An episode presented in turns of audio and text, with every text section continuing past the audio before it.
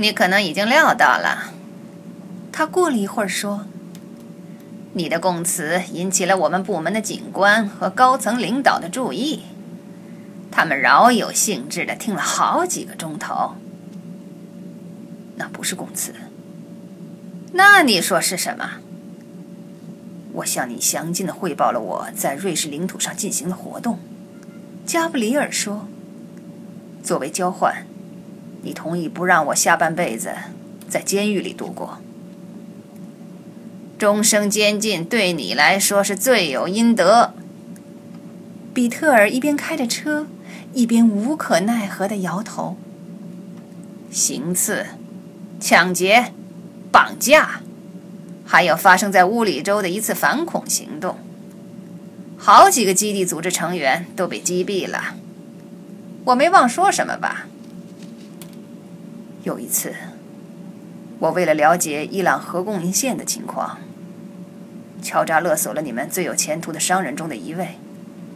啊，对了，我怎么把 Martin Landersman 给忘了呢？那算是我干的相当漂亮的一件事儿。而现在，你想不带着法院的指令，进到日内瓦自由港的贮藏室里？你在自由港总有个朋友，允许你时不时不那么合法的到贮藏室里看看货吧。我是有这样的朋友，比特尔同意说。但是，一般情况下，在我把锁撞开之前，我想知道会在储藏室里发现什么。画儿，比特尔，我们会发现好多画儿。被盗的画儿。加布里尔点点头。要是那个贮藏室的主人发现我们进去过，那该怎么办呢？他已经死了，不会抱怨了。自由港的贮藏室登记在 Brasho 的公司名下，Brasho 这人是不在了，可他的公司还存在啊。那个公司是骗局，这是瑞士，Allen。就是因为骗局公司，我们才有生意可做。他们面前的红绿灯由绿灯转成黄灯。比特尔有足够的时间一踩油门，加速穿过十字路口。可是他没有这样做，反倒轻轻踩闸，将车稳稳地停下了。你还没告诉我这一切到底是为了什么呢？他搓弄着操纵杆的把手说道：“我不说，自有我的道理。如果我把你弄到里面去。”我能因此得到什么好处呢？如果里面藏的东西的确不出所料，加布里尔回答：“你和你在 NDB 的朋友有朝一日就可以向大家宣布，许多失踪的名画被找回来了。日内瓦自由港里发现了偷来的名画，这不太可能给瑞士联邦的公共关系加分。你不能什么都得到，比特。”黄灯转成了绿灯，比特尔从刹车闸上抬起脚，十分缓慢的加速，好像在试图给车省油。我们进去看一看，就马上离开。所有存在贮藏室里的东西原封不动的留在原地。你听明白了吗？你说了算。比特尔安安静静的开着车。无声的一笑。什么事这么好笑？我想，我喜欢这个新 A 了。听你这么说，我真是受宠若惊啊！可是，劳驾，你能开得再快点吗？我想在明天早上以前到达自由港。几分钟后，自由港闯入他们的眼帘。那是一溜毫无特色的白色楼房，房顶上的红色招牌上写着“法兰克斯港”的字样。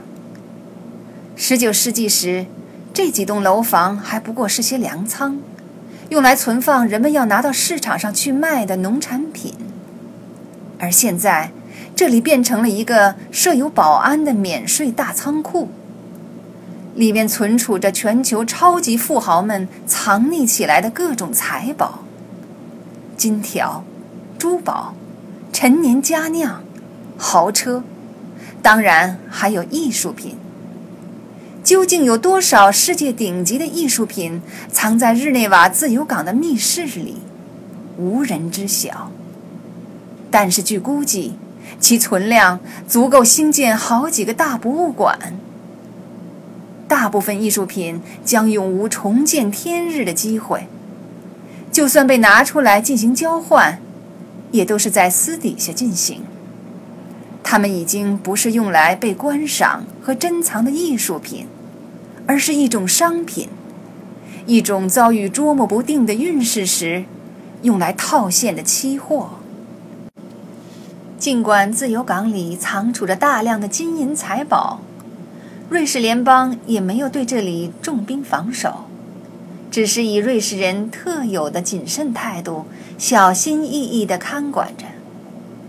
围在港口周围的栏杆，与其说是用来防护，还不如说是为了打消人们想进入此地的念头。